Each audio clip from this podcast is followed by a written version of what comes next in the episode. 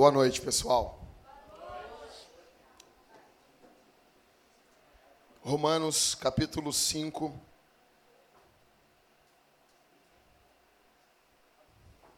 Romanos capítulo 5. Na minha opinião, uma das passagens mais importantes da Bíblia. Quero que você preste bastante atenção.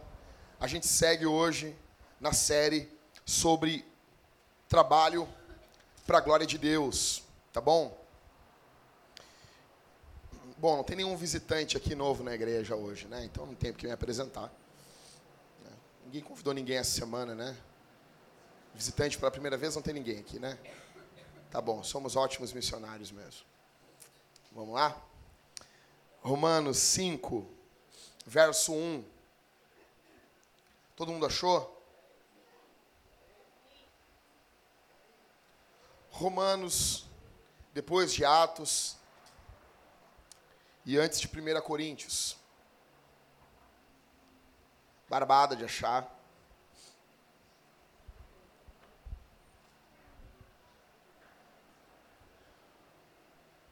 Bom, passo a ler.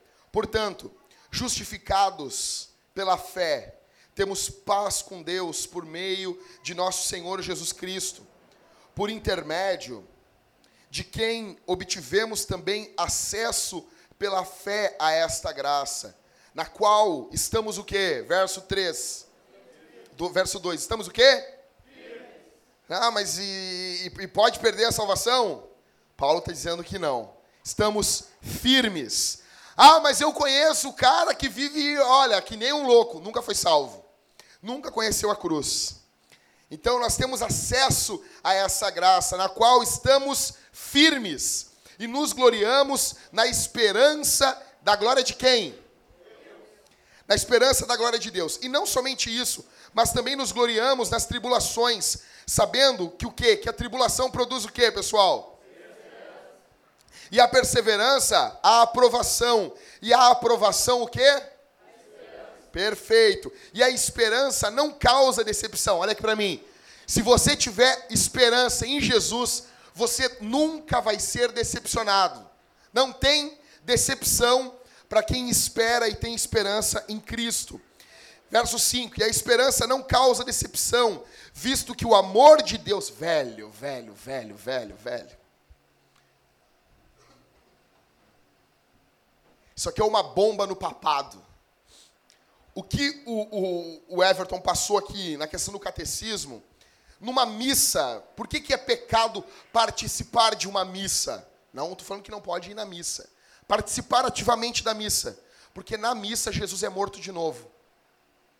Porque, bota de novo o catecismo ali, por favor, ali. A pergunta que a gente estava hoje.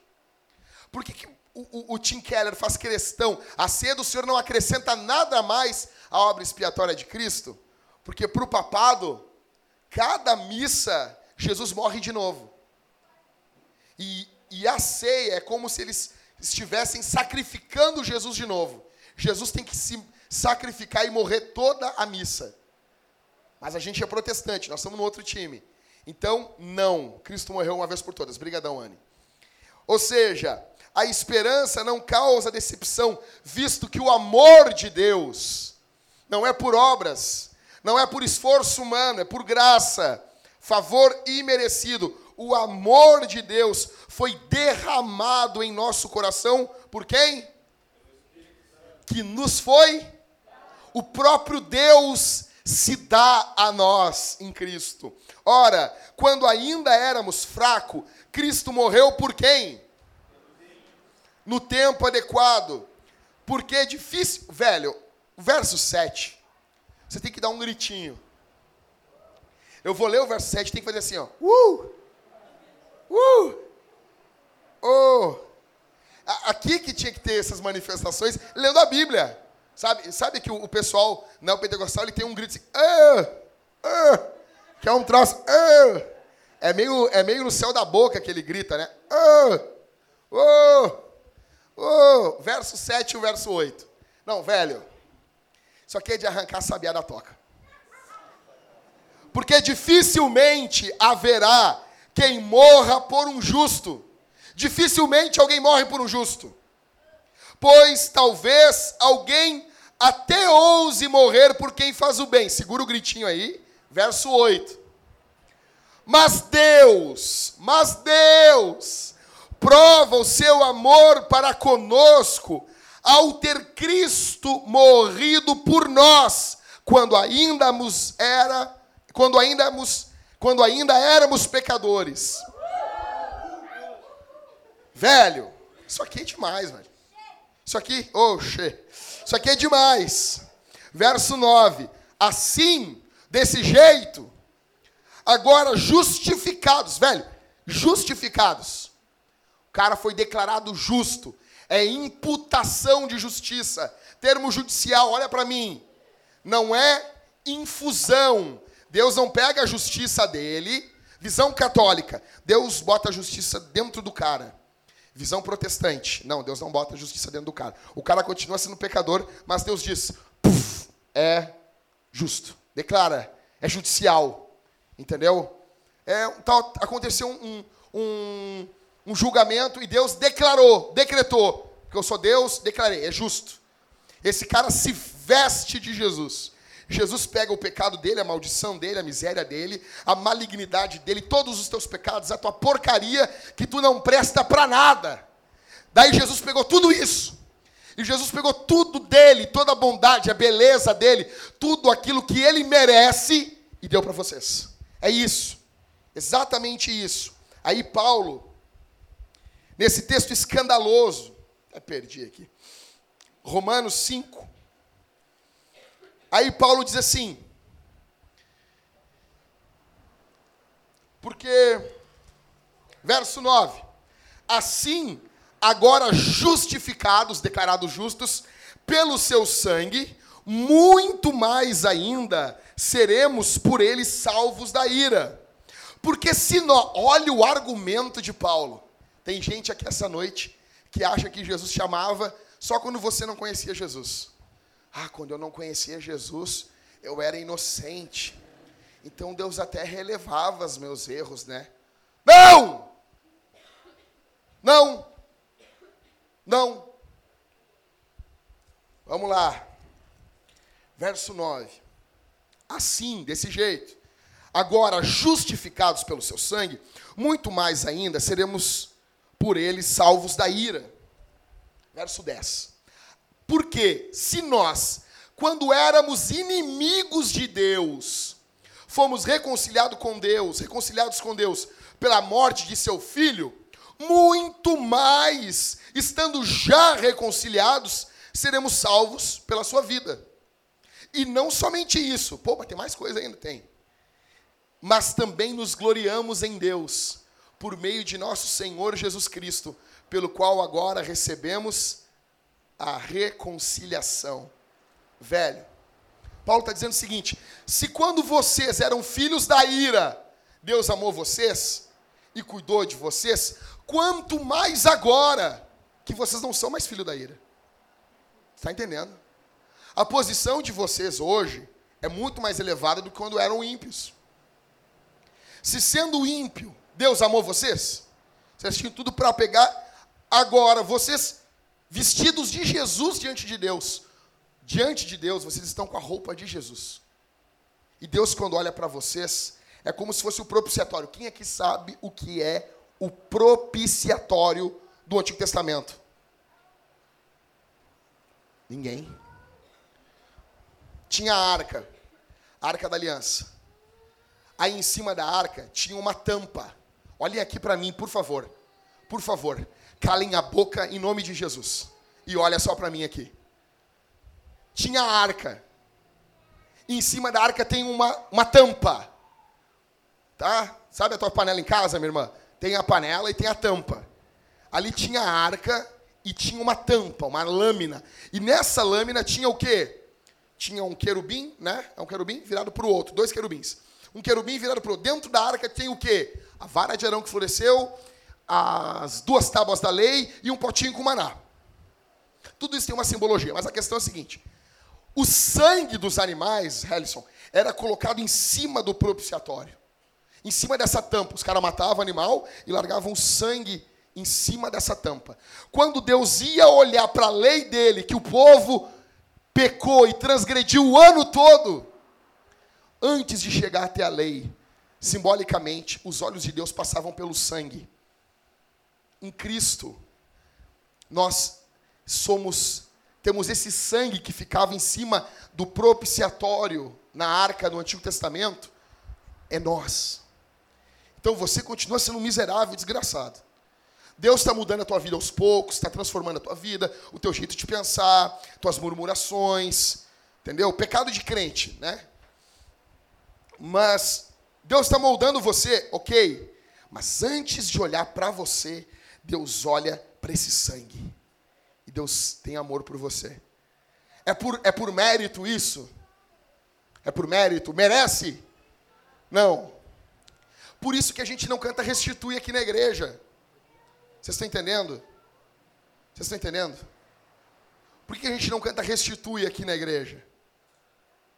Porque se vai restituir, vai restituir o quê? Hã? Aninha, olha aqui para mim, Aninha. Aninha, tu vai no banheiro? Então volta a sentar com a tua mãe ali. E dá um glória a Deus bem alto. Dá um glória a Deus aí. Diz um glória a Deus aí. Muito bom. Fica aí lá da tua mãe aí. Dá um beijo nela para mim. Muito bom. O que, que isso tem a ver com o teu trabalho? O que, que isso tem a ver com amanhã com, com a segunda-feira? O que, que isso tem a ver com as irmãs aqui que vão lavar roupa? Ah, Jesus morreu na cruz, o que tem a ver comigo? Ah, vai, vai mudar se você compra Omo ou se você compra o IP? É, Rômulo, compra o Omo.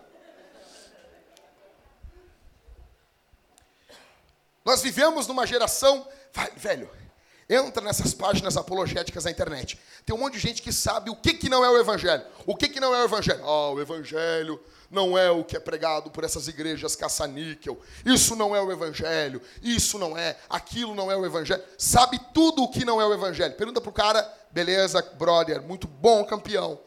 Tá, mas o que, que é o Evangelho? O que, que é o Evangelho? Acabei de falar para vocês aqui, Cristo morrendo por nós, levando os nossos pecados, mas eu falei para vocês sobre os dois extremos do pecado na questão do trabalho. Vocês se lembram? Quais são os dois pecados? Idolatria e indiferença. Ou seja, eu falei para vocês sobre como não agir no trabalho. Legal? Foi isso, né? Tá, Jackson, beleza, mas e como agir? E como eu me porto no trabalho? Como, de fato, o evangelho muda a forma que eu, como eu enxergo o meu trabalho e todas as áreas da minha vida? Como o nosso emprego se enquadra nas nossas outras áreas, como discípulos de Jesus, como a nossa fé afeta o nosso trabalho de fato. O que, que muda no, no teu trampo segunda-feira pelo simples fato de você ser cristão? Assim, para cristão, o que, que muda no teu serviço? Vai trabalhar mais? Vocês acham que quem é crente tem que trabalhar mais que os outros? Ele vai ser, ele vai ter uma moralidade superior ele não vai fazer picuinha no trabalho. Não, não, crente não fofoca no trabalho. Não, com certeza, aqui ninguém nunca fofocou no trabalho. Não, nunca, nunca. Sei que vocês e eu nunca fizemos isso. Mas, mas, mas é só isso que muda. É só isso. Porque trabalhar e não roubar o patrão, todo mundo tem que, tem que fazer isso. Não é porque tu é crente. É, é crime. É crime roubar. Eu quero argumentar com vocês aqui dizendo que o fato de Jesus ter morrido na cruz, porque é tudo sobre Jesus. O fato de Jesus morrer na cruz muda tudo. Tudo, tudo, tudo, tudo. Tudo, muda tudo. Inclusive o nosso trabalho. O fato de Jesus morrer na cruz muda toda a perspectiva da minha vida. Tudo, tudo, tudo. Ele muda a forma como eu penso sobre o meu trabalho. A idolatria e a indiferença são literalmente chutadas por Jesus. Jesus morreu em uma cruz e ressuscitou ao terceiro dia.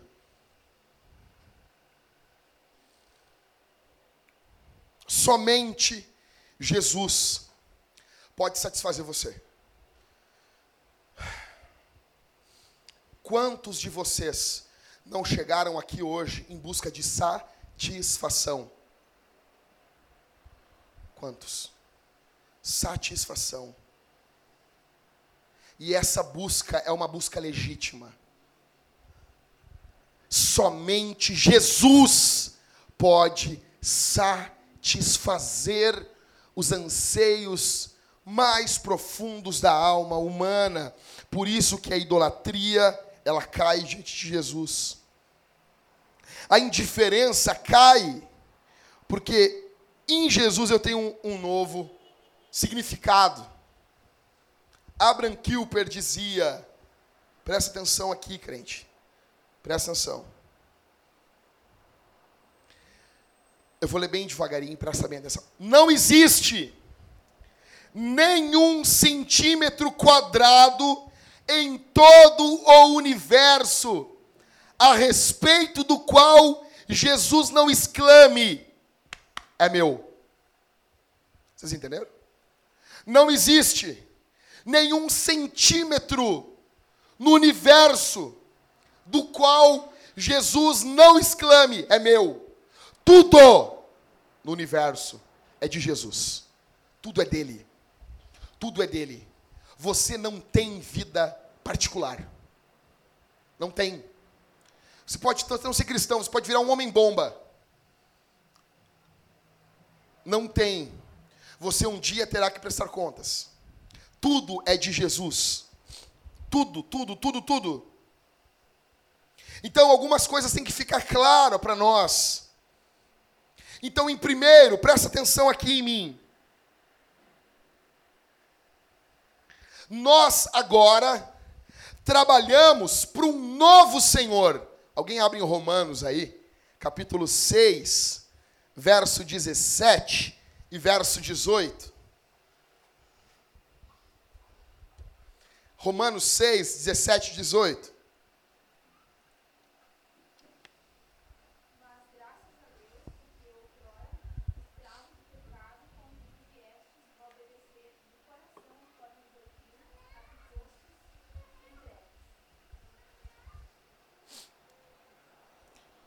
Romanos 6, 17 e 18.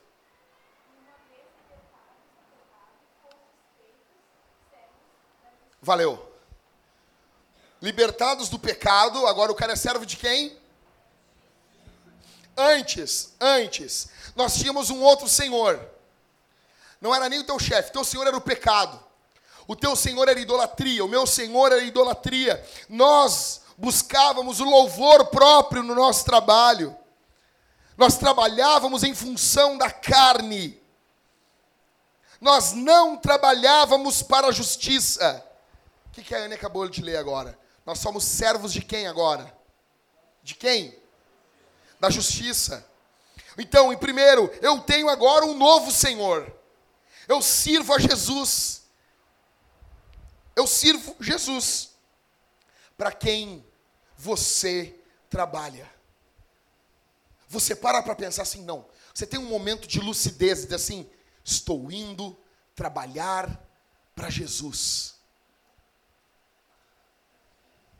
Agora, eu não tenho só um novo trabalho, um novo senhor, perdão. Eu tenho uma nova obrigação. Eu tenho uma nova prioridade. Então, primeiro, grava comigo aí, vocês têm que trazer papel, vocês têm que trazer caneta, vocês têm que ter imãs na geladeira de vocês. Vocês têm que anotar os principais pontos do sermão. E tem que botar na geladeira. E toda vez que vocês forem comer, porque vocês comem bastante, vocês dão uma olhada e não comem só, só com a pança. mas comem para a alma também. Então, eu tenho um novo Senhor, agora eu tenho uma nova prioridade. Pessoal, olha aqui para mim. Quantos de nós não estamos lotados, com a agenda lotada? Já digo o pessoal do louvor que nós vamos ter que mudar o ensaio de quarta. E eu sei que é difícil. Pessoal, ah, não posso, está fazendo um. ensaiando para cantar no Natal. Ah, não, tá difícil. Né? né? Tá difícil agora a quarta para ti, né? Muito requisitada, né, Sula? Daí não dá, daí a Carol não pode em tal dia. Daí no outro dia o Jackson não pode. Não, não eu não estou falando que vocês são, são miséria. São, né? Mas não, não é por causa disso. Eu estou junto nesse time. Nós somos muito requisitados. Não tem um pinto para a água, mas a minha agenda está cheia. Qual é a tua prioridade? Mateus 26, 22, perdão. Alguém abre aí Mateus 22. Vamos lá, igreja. Mateus 22, 36 ao 39. Achou? Ficou de pé. Achou? É impossível que ninguém achou ainda. Ó. Vai, vai.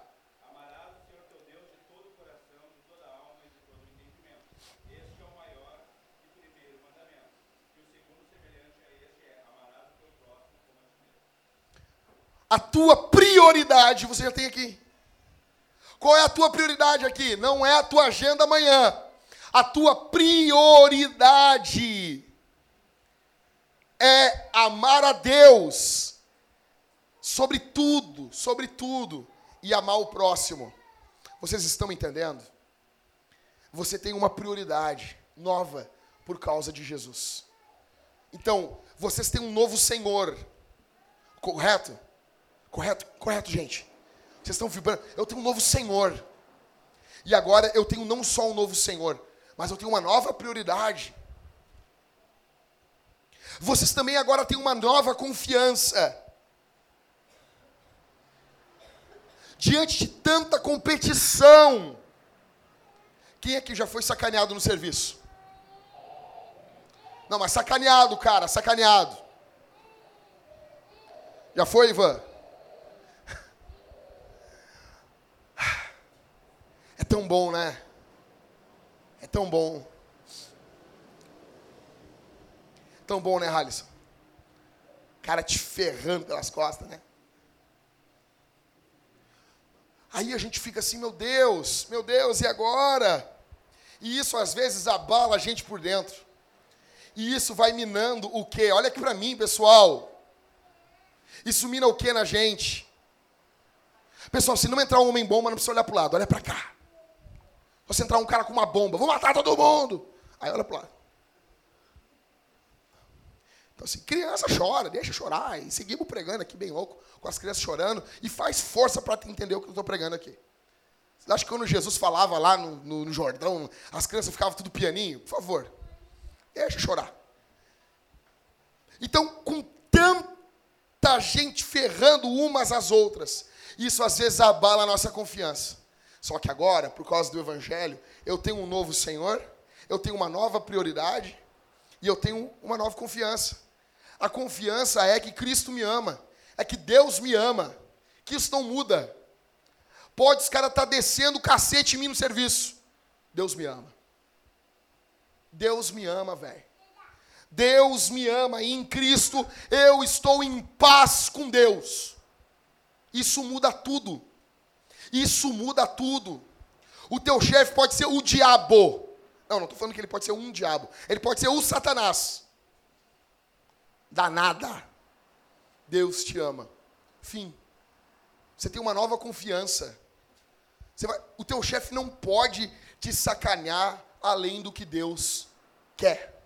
E se ele te sacanear, se ele fizer uma porcaria para a tua vida, em Cristo, isso vai servir de bênção. Velho, quer um troço mais ralado que isso? Quem é que para um cara desse? Quem é que para um louco desse? Então, você tem uma nova confiança. Você, alguém, alguém que já se sentiu desesperado em meio à luta? Você já se sentiu assim? E hoje você entende assim, não, peraí, cara, Jesus me ama. Deus me ama, eu tenho uma nova confiança. Eu tenho também uma nova recompensa. Alguém abre aí em Colossenses 3. 22 ao 24. Achou? Meu santo, fica de pé. Estufa o peito, imposta a voz. Faz uma voz grossinha, se for homem. Voz grossinha, tá, Rômulo? 3, do 22 ao 24. Vai, Rômulo.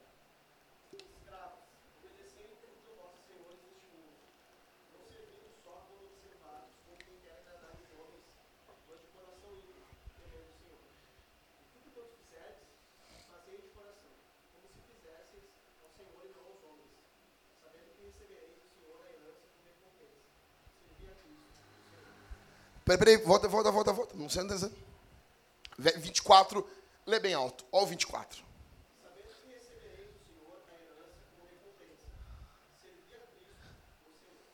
Cara,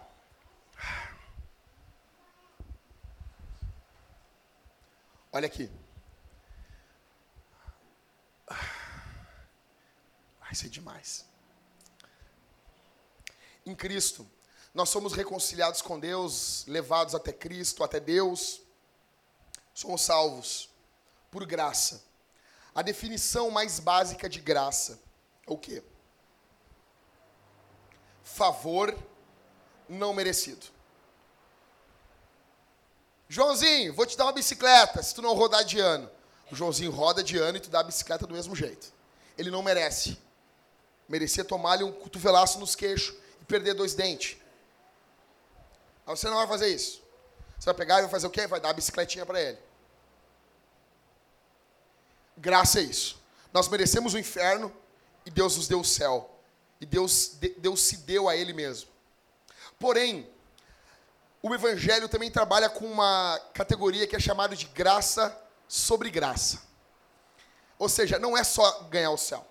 Ele, ele dá o céu, ele se dá assim a você e ele capacita você com o poder do Espírito Santo para viver o evangelho. E ele diz assim: João, se tu viver o evangelho, eu vou te dar uma recompensa ainda. Vocês estão entendendo? Vocês não merecem nada, nem eu, tá? A gente não merece nada. Nós merecemos tomar e garfada a eternidade toda. Tá? Mas aí Jesus nos salva. E Jesus enche a gente do Espírito. E Jesus diz assim: Olha, se tu cumprir meus mandamentos, eu vou te dar uma herança ainda. Ou seja, é graça sobre graça. Tem recompensa no céu. E isso não anula a graça, pelo contrário, torna a graça muito mais graciosa ainda. Isso não é papo de católico, isso é evangelho. Jesus disse que nós teremos recompensa no céu. Isso não deixa você orgulhoso, porque você sabe que isso é graça sobre graça. O que Paulo está falando aqui, no verso 24 aos Colossenses, é isso. Ele está dizendo para os caras servirem aos seus senhores como se estivessem servindo a Cristo. E ele diz o seguinte, no verso 24: sabendo que receberemos, receberemos, recebereis do Senhor a herança como recompensa. Se eu trabalho por uma meia dúzia de gato pingado de dinheiro no bolso, e eu tenho uma expectativa em Cristo, eu tenho uma expectativa muito mais elevada através do meu trabalho. E Jesus está falando o quê? É do teu trabalho. Amanhã o Rômulo vai pegar a Kombi dele, né, lá do, do Scooby-Doo, e vai sair fazer entregas. Quando o Rômulo, ele vai ter que pegar o dinheiro. E ele quer pegar o dinheiro porque ele quer sustentar a casa dele. Mas Deus está dizendo assim, velho, me serve no teu trabalho aí, na tua Kombi aí do Scooby-Doo, do jeito que tu tivesse me servindo. Dirige a Kombi como, como se Jesus estivesse do lado. Imagina Jesus do lado do Rômulo. E aí, Rômulo, como é que tá? Rômulo, glória a Deus. Obrigado, obrigado, Rômulo. Estamos bem aqui, né, Rômulo? Legal, né? Só não entrar morcego nenhum aqui dentro, né, Rômulo? Você sabe que o Rômulo entrou um morcego esses dias na Kombi dele. Bom, foi uma gritaria, né? Coisa mais linda. Aí o Rômulo começa a trabalhar, ele está trabalhando, ele vai ganhar o dinheiro. E não somente isso, ele vai receber de Jesus, na eternidade, uma recompensa. Jesus vai chamar o Rômulo assim: Ô Rômulo, tá vendo essa, essa herança aqui? Essa vida eterna? Um pouco disso aqui é pelo que tu fez lá no teu serviço com a tua Kombi. Pega aí. Graça sobre graça. Então vocês têm, vocês têm uma nova recompensa. Ok? A minha pergunta para você aqui essa noite.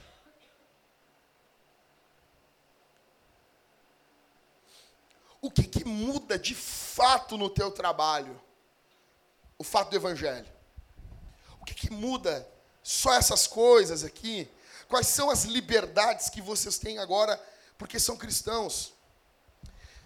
Em Jesus, o que, que o Evangelho muda, não somente agora, na questão de pensamento sobre o trabalho, porque é o que eu falei aqui em, em categoria de pensamento, ou seja, assim, pô, eu tenho uma nova recompensa, velho, que legal. Ah, um entre. Não, não é só isso. Não é só lúdico.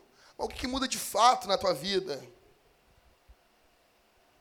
Então, trabalhar para Jesus nos dá a liberdade de adorarmos a Deus por meio do nosso trabalho.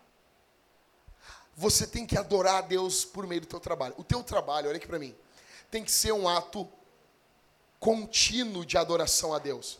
Adorar a Deus agora, vocês vão chegar na Zank e vocês vão encontrar a Jéssica cantando Cassiane, baixinho. Com muito louvor. Não. Não, pode até. Eu sei que a Jéssica gosta da Cassiane. Pode até cantar Cassiane, Jéssica. Mas não é isso. É que eu sei agora que em Jesus, se meu chefe é bom, o meu colega é uma bênção para mim, eu dou graças a Deus.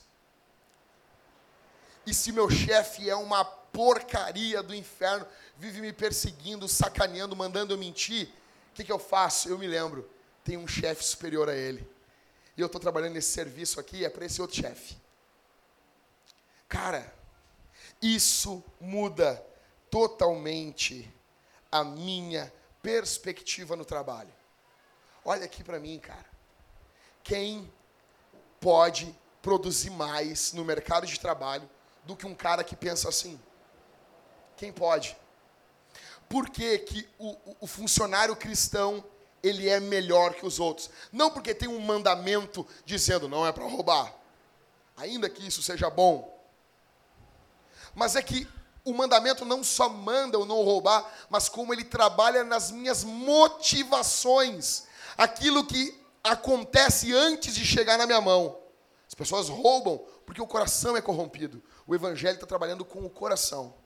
Então eu sei que eu, em Jesus eu tenho liberdade para adorar a Deus por meio do meu trabalho. Segundo, eu tenho como trabalhar para Jesus, ou melhor, trabalhar para Jesus nos dá a liberdade de servir aos outros de todo o coração.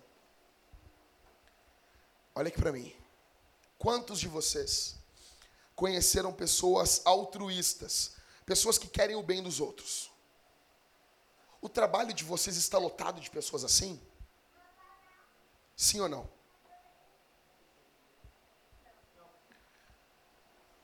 Quem aqui se lembra do, do Aprendiz com Roberto Justus?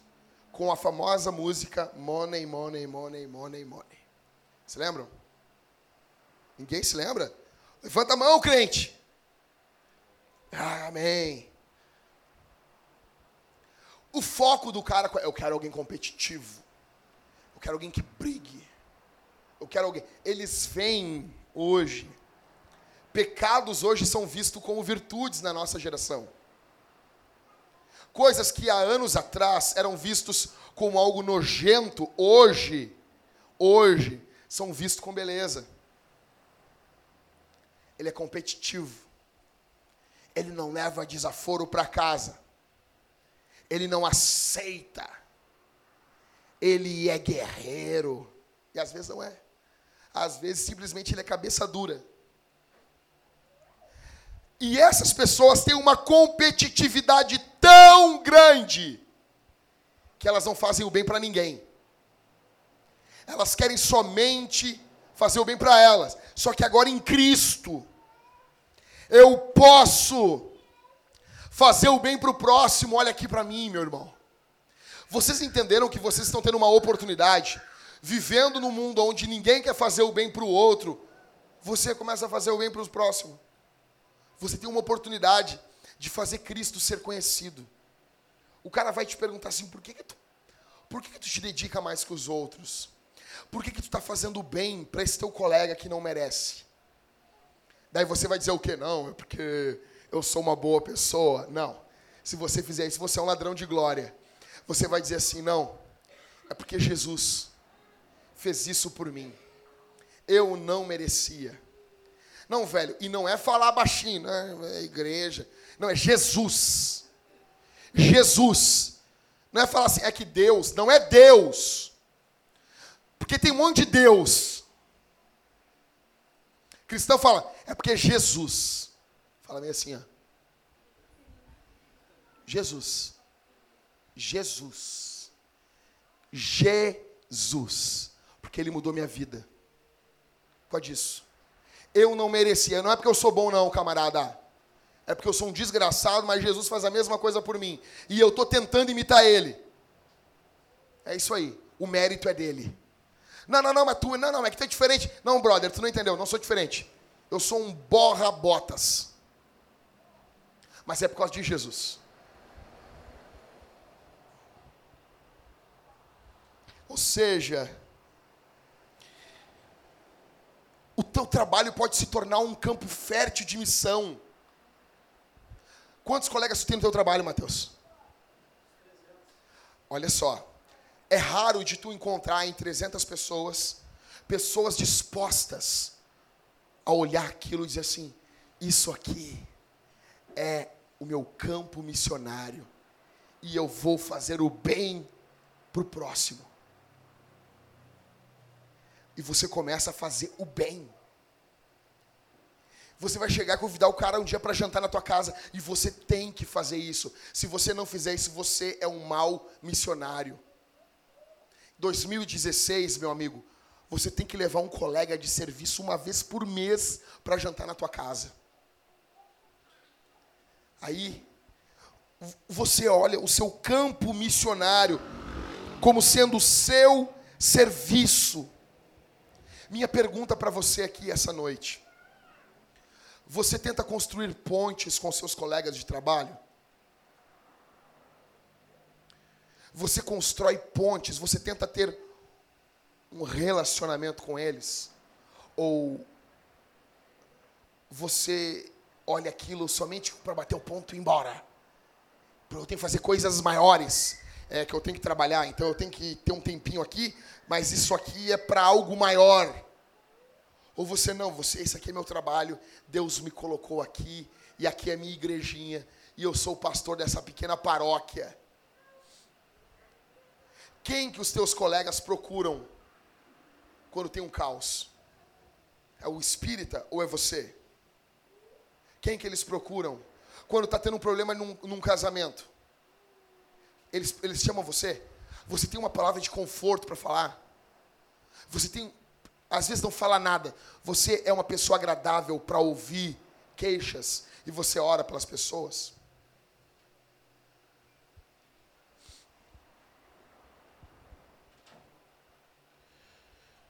você tenta conviver e investir em um colega seu, eu vou dar o pulo do gato para vocês aqui essa noite. Sabe qual é o grande problema? Digamos agora o Mateus chega no serviço dele e o Mateus diz: Eu vou ganhar os 300 caras para Cristo. Não. Mateus, como vocês, precisam se focar em uma pessoa. Pessoal, olha aqui para mim. Olha aqui para mim. Começa por um. Pode ter um milhão de gente. Pode ter 10 mil pessoas no teu serviço. olha para o cara e diz assim: Eu vou focar nesse. E eu vou ganhar esse cara para Jesus. E você começa a orar por ele, a servir ele, a amar ele, a levar ele na sua casa. E você começa com ele. Depois vem um outro colega. Quando vê, vai virar uma mini igreja no momento da comida. Os caras vão te procurar para comer junto contigo. Você é uma companhia agradável no teu serviço, você ou não? As pessoas procuram você. Ô Felipe, que hora você sai para comer? Vamos junto. Vamos junto. É, é, é gostoso de estar contigo. Cara, olhar o mundo. Ó, o mundo não está fazendo o bem. Ó, que ruim. Que droga. Que fantástico, velho! A igreja pode brilhar nesse mundo.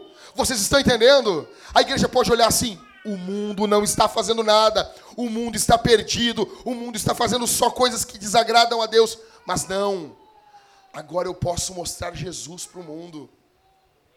Vivemos em uma época miserável e isso é uma oportunidade de Jesus.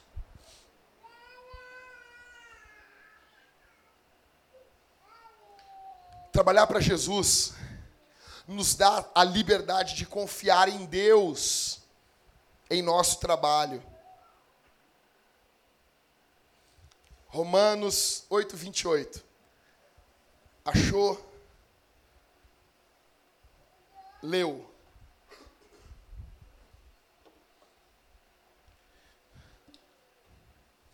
O Isaac é pentecostal.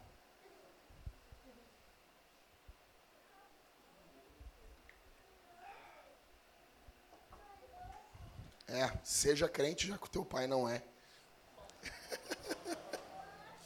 Romanos 8, 28. Sabemos que Deus faz com todas as coisas concorram para o bem daqueles que o amam, que são chamados segundo o seu propósito. O mundo está desabando. Está um inferno no teu serviço. Vai falir. Vai acabar.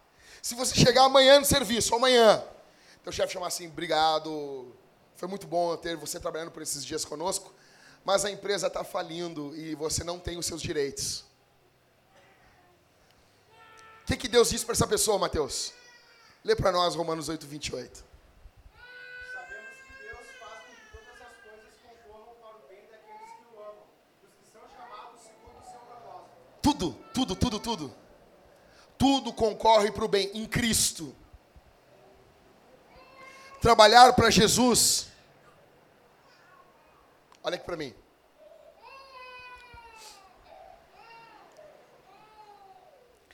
Trabalhar para Jesus me dá liberdade também de descansar.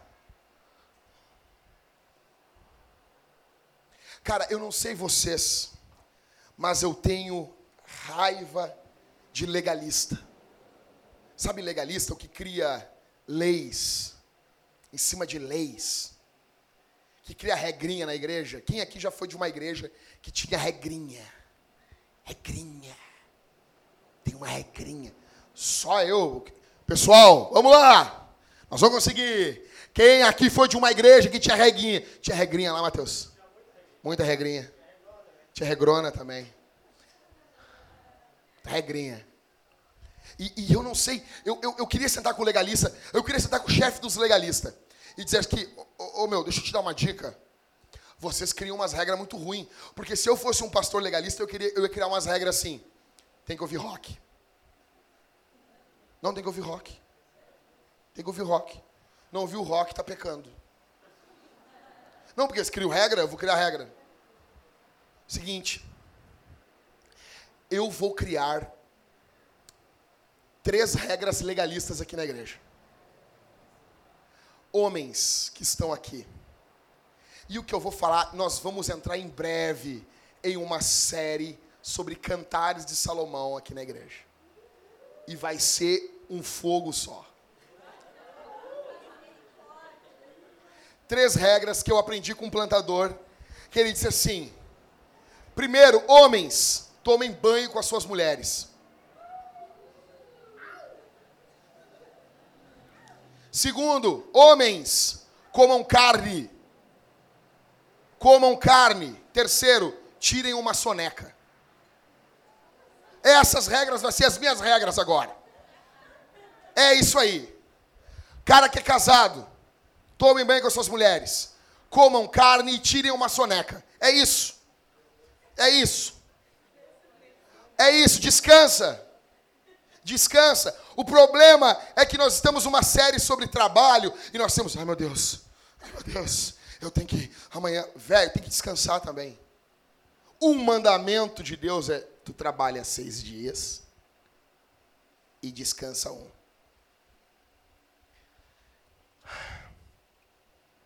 O domingo é uma prova que você precisa descansar.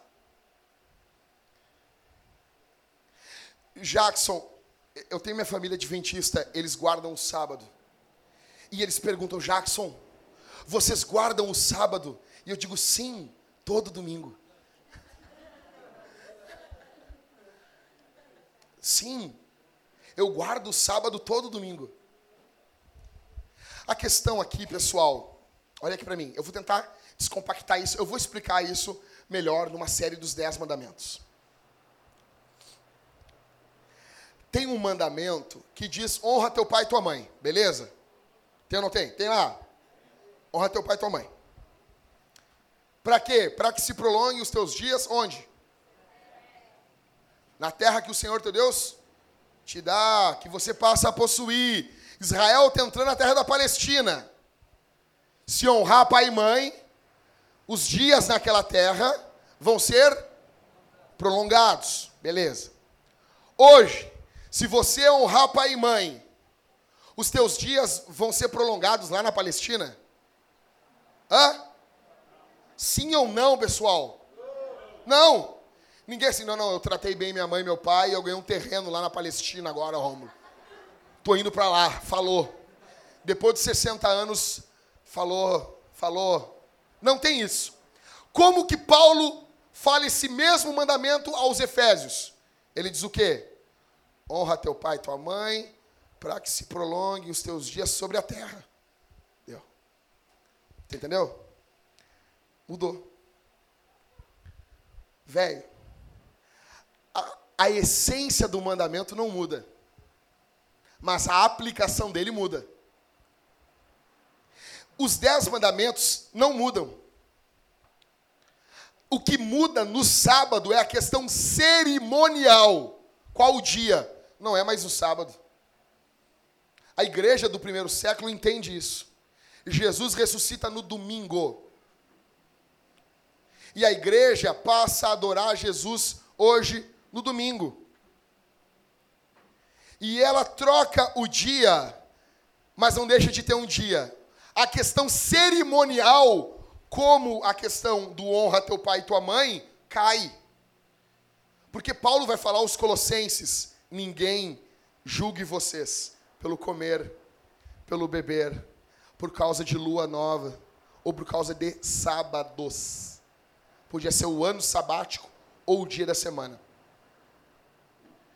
Jackson, qual é o teu sábado? O meu sábado é na segunda. Vocês entenderam?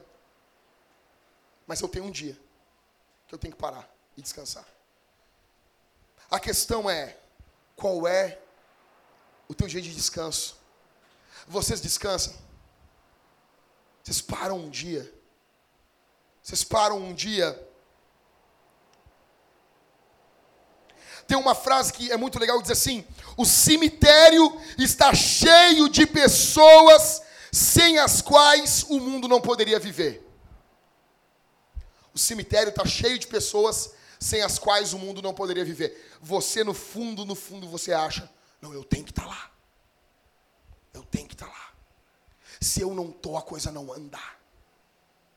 Se eu não estou lá botando a mão no bagulho, o negócio não vai andar. Qual foi o máximo que você ficou sem rebite, sem dormir? Foi o máximo. Eu fiquei 36 horas. Quem ficou mais do que isso? Só eu. Quanto ficou? Hã? Não, tu, tu cheirou cocaína. Não, não, não pode. Quantas horas? Eu quase injetei energético na veia. 40 horas. Alguém ficou mais do que 40 horas? Quem? Quanto, quanto, Mari? Mas ficou mais de um dia. Quase dois dias. Pessoal. Pessoal. Mas depois não aguenta, né, Mari? Depois tá destruído, né? Depois tá destruído, né? Depois o cara dorme umas dois dias, baba. Sabe por quê? Sabe por que você dorme? Deus mostrar para você que o mundo anda sem você. Deus mostra para você e para mim que o mundo anda sem a gente, que a nossa família é cuidada sem a gente. Sabe o que, que o teu sono está dizendo? Velho, se tu morrer, a tua família anda. Vocês estão entendendo isso? Se vocês morrerem hoje, hoje, tua família segue, o mundo segue. O mundo é mundo sem a Annelise. Annelise, se tu morreu hoje, Annelise, essa igreja vai seguir, Annelise. Se eu morrer, por favor, chorem no meu enterro. Chorem no meu enterro. Não, não, chorem, chorem, chorem, chorem, chorem. Não siga esse papo. Ele não queria que a gente chorasse, eu quero sim. O mundo segue sem a gente. Então a questão é: em Jesus, eu tenho que dormir. Em Jesus, eu quando eu estou no meu trabalho, eu sou intenso. Eu não fico lá assim, não, botar aqui uma pausa e vou lá mijar. Sai dois pinguinhos de mijo. Um fica na cueca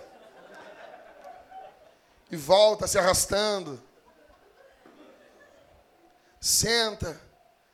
Pergunta para uma colega: quer água? Velho, se eu sou um patrão e eu vejo um perguntando para o outro quer água, eu, eu digo: não quer. Se ele quer, levanta e busca. Eu tenho pavor de gente que quer água. Não, ele não está fazendo isso porque ele é bom, ele está fazendo isso porque ele quer matar tempo. Está trabalhando, trabalha. Tá tra... Não, estou trabalhando, agora estou trabalhando, estou trabalhando. Trabalha, foco, trabalha. Saiu do serviço? Saiu do serviço. Nosso problema é assim, estou no trabalho, eu estou meio bangu. Mas daí sai do trabalho, não desliga a mente do trabalho. Fica, ai meu Deus, eu tenho que fazer tal coisa. Eu tenho que fazer aquela outra. Eu tenho que fazer. Não! Dá o teu, o teu, o teu telefone para o teu chefe, ele tem ter como te achar. Se acontecer uma emergência. Velho, é nós aqui, baiano. Se acontecer uma emergência, emergência acontece uma vez na vida e outra na morte. Teu chefe começou a te ligar, chegou assim: Eu te amo, meu chefe. Mas estou trocando de número e não vou te dar o número. Mas ele tem que ter como achar você se ele for um cara com noção da vida. Mas a maior parte das vezes, por favor, não acione e-mail do trabalho em casa. Se você faz isso, você está pecando contra o Senhor. Você tem um momento de trabalhar, se dedica, faz de verdade, não, eu tenho que, nesse momento, tenho que acessar esse e-mail em casa. Ok, campeão. Isso é regra ou é exceção? Não, não, não, é hoje. Daqui a 298 dias, 4 horas e 12 minutos, eu acesso de novo. Falou. Não acessa e-mail de porcaria de trabalho nenhum em casa. Como que você vai trabalhar amanhã? Você vai levantar, você vai lavar essa sua cara feia. Para os homens eu estou dizendo isso. Essa sua cara de égua. Você vai lavar a tua cara na, assim. Vai lavar a cara. Vai dar um gritinho espartano no banheiro. Uh, uh, uh. Vai orar.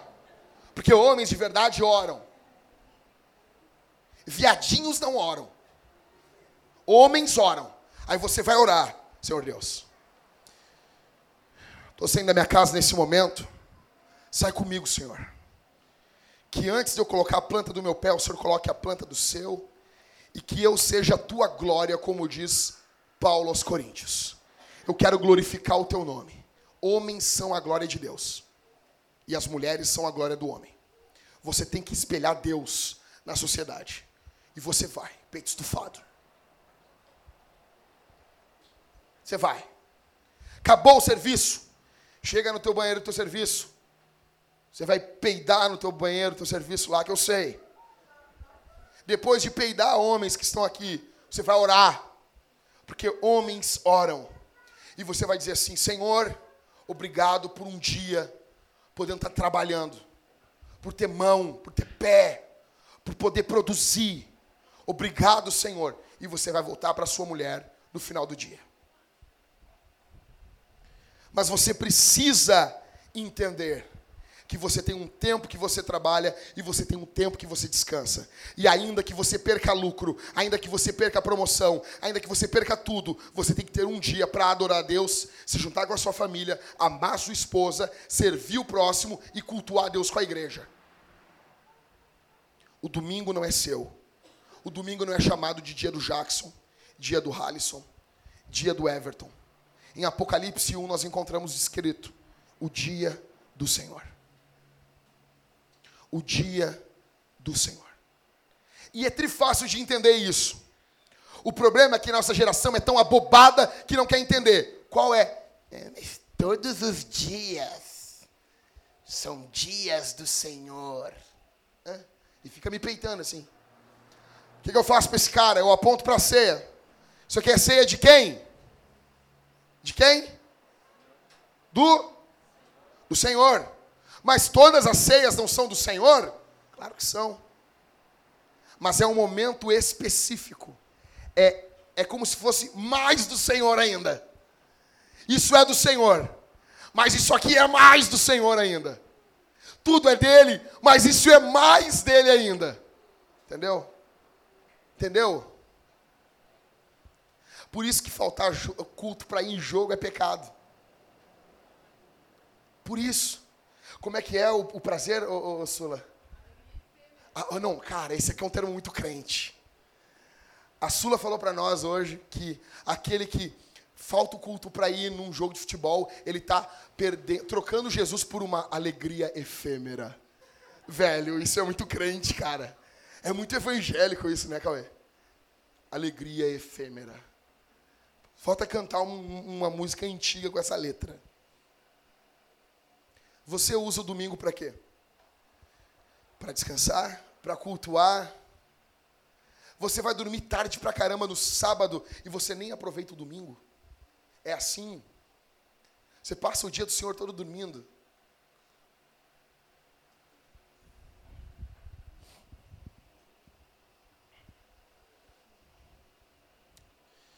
Estou terminando.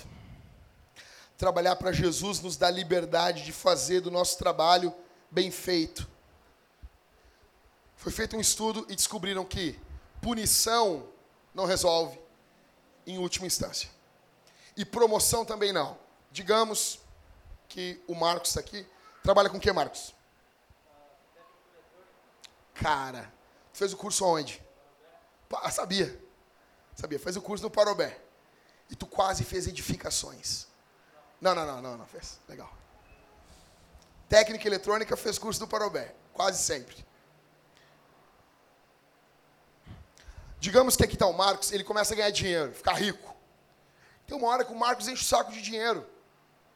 Vocês podem ver que o dinheiro não é tudo na vida do jogador de futebol, senão a gente não tinha o Adriano Imperador lixão. É ou não é, Marlos? O cara não tá mais aí por dinheiro. O dinheiro não motiva sempre. Chega um espaço que o cara, não, já ganhei tanto que o dinheiro não motiva. Olha o Ronaldinho Gaúcho. Só quer farra na restinga. O cara foi para os outros lados do mundo, mas a vila não saiu dentro dele. Ele tem a alma vileira. Restinga, vi um pagode. Aí, o dinheiro não motiva tanto. Punição. Tem cara que é punido, quer dizer assim, eu te demito. Te ferra, cara, não tô nem aí se me demitir. Então não tem mais o que motiva ele. A punição não motiva tanto. A promoção já não motiva mais. Porém, porém, Porém, em Jesus eu tenho a liberdade para fazer o trabalho bem feito, porque eu tenho um outro Senhor. Eu tenho uma outra motivação. É mais alto do que o dinheiro e é mais sério do que a punição. É Jesus. Jesus. Se o Adriano Imperador fosse crente, a Copa que vem estava salva. Mas não. Trabalhar para Jesus nos dá a liberdade para termos alegria no nosso trabalho. Em Jesus, ninguém rouba a recompensa de vocês. Quem aqui já teve uma promessa no serviço que não foi. O chefe chegou, não, não, vai ter uma comissão esse mês. Eu trabalhava com cobrança. Acontecia muito isso. O banco chegava e dizia: Quero que recuperem tanto dinheiro em tanto tempo. Vai ganhar tanto dinheiro. Aí meu chefe chegava e dizia: Se nós bater a meta assim, assim, assim, vamos ganhar tanto. Lá ia o Jackson. Pegava meu caderno, ligava para as pessoas, fazia as pessoas chorar no telefone. Elas choravam muito. Diziam: Eu não tenho como pagar. Seca as lágrimas e volta. Aleluia. Era muito bom. E daí chegava no final do mês, o meu chefe dizia: Não vai dar. O banco mandou um outro documento e aquela comissão não deu. Mas aí meu chefe era muito esperto, aquele safado. Ele dizia assim: Eu estou com vocês. Eu estou junto com vocês e está doendo em mim. Daí tu fazia o quê? Como que eu não vou trabalhar para esse cara? continuava trabalhando com o mesmo empenho. E ele dizia assim: Eu voltei da sala do diretor, eu briguei por vocês. eu fui demitido e ele está lá, brigando com o diretor. A questão é que em Jesus ninguém rouba minha recompensa. O banco não rouba. A traça não rouba. O ladrão não rouba. Em Jesus ninguém rouba aquilo que ele prometeu.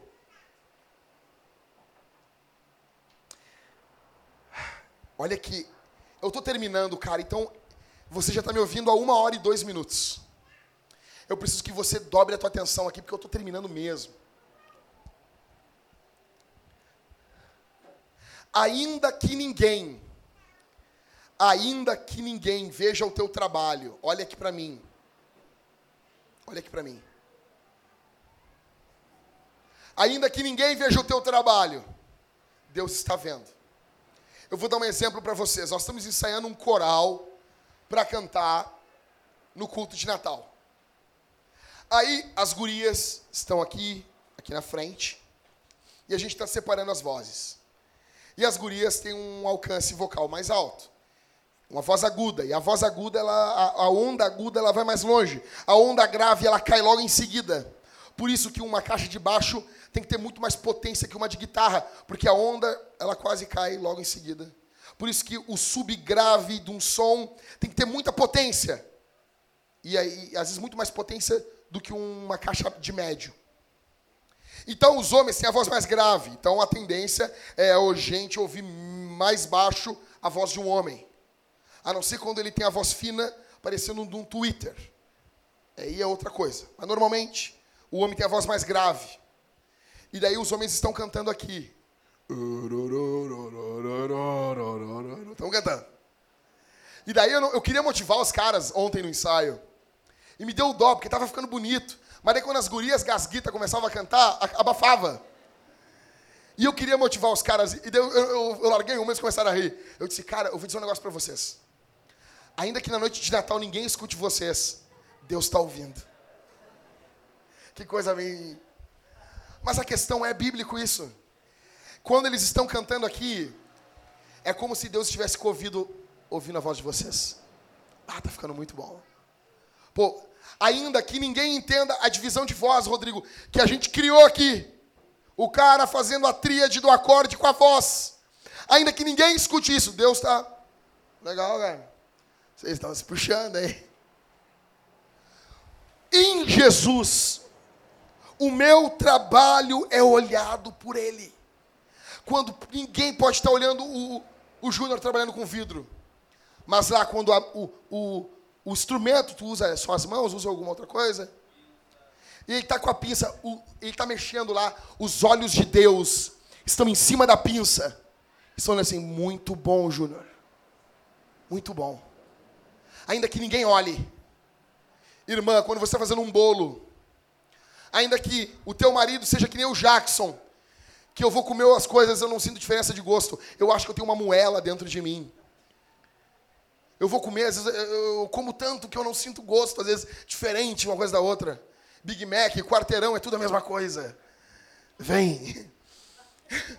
Ainda assim você tem um esposo que nem eu, e ele não vai ter tanta noção do qual é que quer botar uma ervinha no bolo. Jesus está vendo. Jesus está vendo o teu trabalho. Jesus, olha aqui para mim, irmãos. Jesus está vendo o teu trabalho. Os olhos de Deus estão em cima da obra que você está fazendo.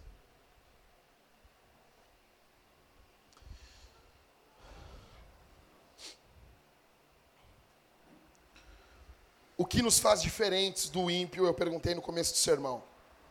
Ética, respeito, horário, trabalho bem feito. Não. Mas trabalhar para Jesus muda tudo. O principal pecado que eu combato com esse sermão e encerro é você não aplicar a verdade do Evangelho para o seu trabalho. é você não aplicar o evangelho no seu trabalho. Não aplicar esse evangelho, Jesus morrendo por você, mudando você em todas as esferas da tua vida. Não, eu não sou crente só quando eu estou na igreja. Eu sou crente no trabalho. E não é crente abobadão, alegre, feliz.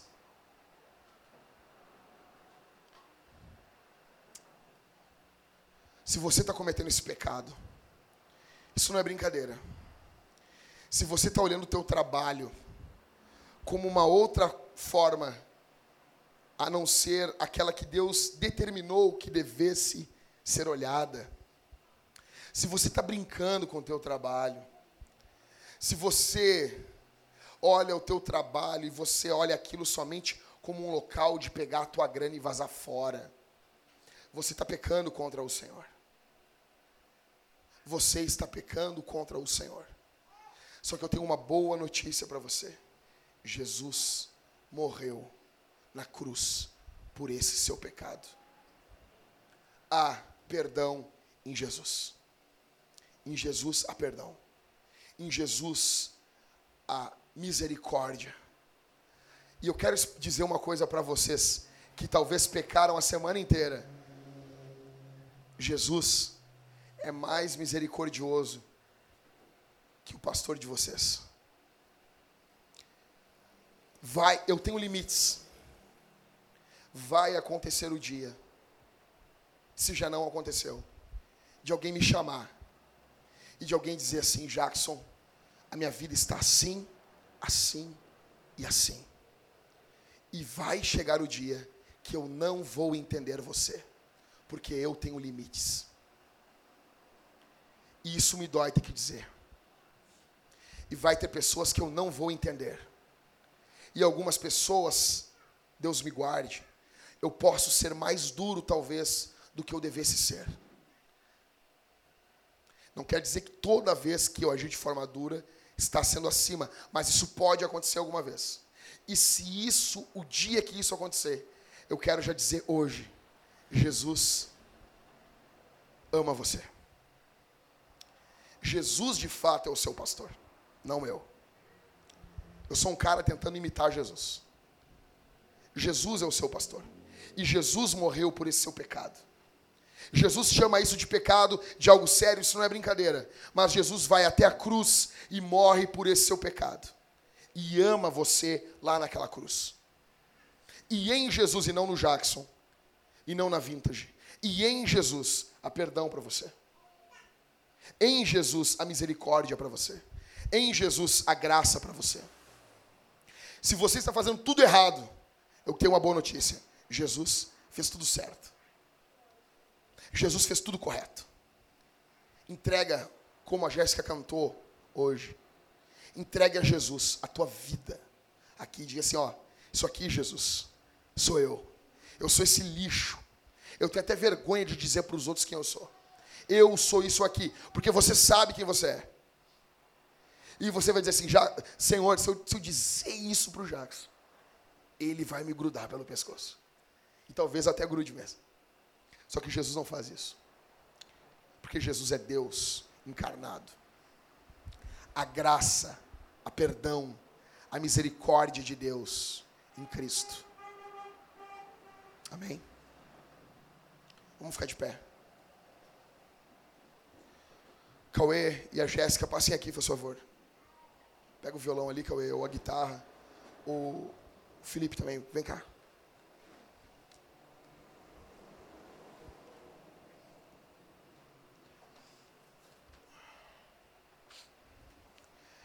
A Jéssica vai cantar o Tudo Entregarei. Eu quero que você feche seus olhos nesse momento. Quero muito que você feche seus olhos. Que você, por favor, esquece quem está do teu lado. Esquece teu celular, esquece, por favor.